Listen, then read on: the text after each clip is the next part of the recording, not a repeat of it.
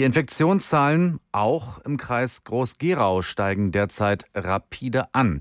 Und dabei spielt eine große Rolle, dass es hier eine große Hochzeitsfeier am vergangenen Wochenende wohl gegeben hat, mit insgesamt fast 300 Gästen.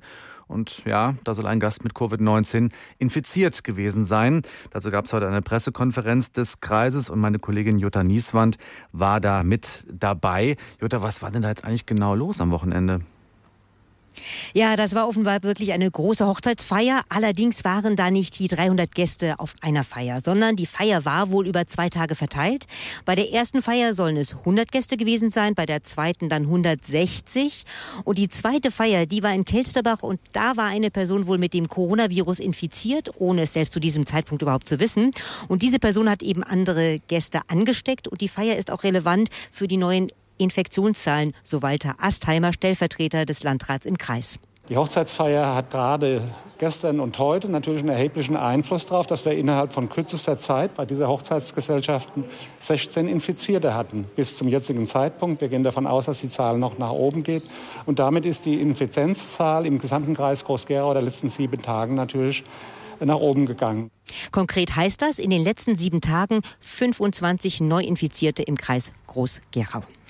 Durften die Gäste denn so, wie du es beschrieben hast, überhaupt zusammenkommen in dieser Anzahl auch? Ja, tatsächlich durften sie, denn an beiden Tagen wurde ja die Grenze von 200 Personen nicht überschritten. Mhm. Und die galt eben zu diesem Zeitpunkt im Kreis Groß-Gerau. Zum Glück existiert aber eine vollständige Gästeliste, sodass jetzt erstmal alle 160 Gäste, die da eben auf dieser zweiten Feier waren, getestet werden können. Diese Leute verfolgen wir alle nach. Wir haben jetzt ein Team zusammengestellt. Wir rufen jeden Einzelnen an. Jeder Einzelne bekommt eine Verfügung für uns über die Quarantäne. Wenn nur das Gesundheitsamt kann ja Quarantäne verfügen verfügen, zum Schutz halt, um die Weiterverbreitung einzudämmen, weil es ist unsere Aufgabe, Infektketten zu unterbrechen. Sagt Angela Carstens vom Gesundheitsamt eben im Kreis. Und es sind wohl auch noch nicht alle äh, Gäste getestet und auch von den Getesteten liegen noch nicht alle Ergebnisse vor.